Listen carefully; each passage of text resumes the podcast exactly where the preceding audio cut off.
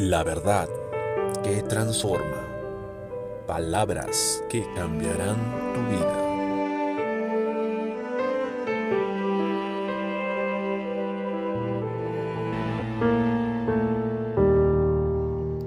Dios les bendiga.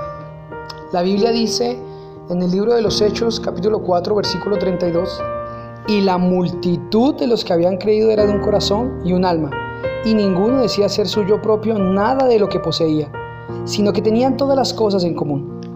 Qué maravillosa la actitud eh, de los hermanos en la iglesia primitiva. Algo que los hacía crecer era que ellos veían esa perfecta unidad en el Espíritu. Efesios nos enseña, capítulo 4, que seamos solícitos en guardar la unidad en el Espíritu.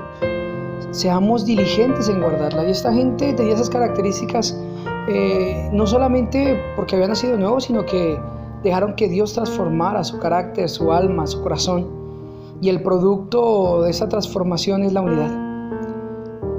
Dijo Jesús en el capítulo 17 del Evangelio de Juan, para que sean uno como tú y yo somos uno. Es el anhelo ardiente de Dios, que, empecemos a ser uno, que logremos ser uno como ellos son uno. Y esto se logra cuando nosotros permitimos que Cristo gobierne plenamente en nuestro corazón.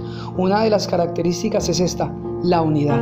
Amado hermano, amado amigo que estás escuchando, la verdadera unidad y la verdadera paz en la iglesia se va a encontrar cuando decidamos todos someter nuestro carácter al señorío de Cristo. Entonces las multitudes van a llegar y esas multitudes serán como un solo hombre, que es el anhelo de Dios. Lleguemos a ser como uno solo, actuar como uno solo y pensar como uno solo. Entonces se acabarán las disensiones, pleitos, contiendas, iras y enojos que tanto vemos hoy en día en las congregaciones.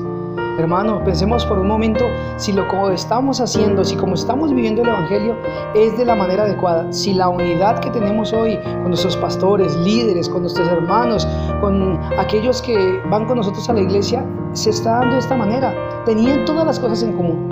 Hoy, poder eh, poner de acuerdo a dos hermanos, dos pastores de diferentes iglesias, es muy complicado. Y es porque el Señorío de Cristo no se está dando de la manera correcta. Volvamos al principio. Dejemos que Él sea el que gobierne, Él sea la cabeza, que Él sea el que dirija. Y entonces volveremos a ser de un corazón y de un alma. Dios les bendiga.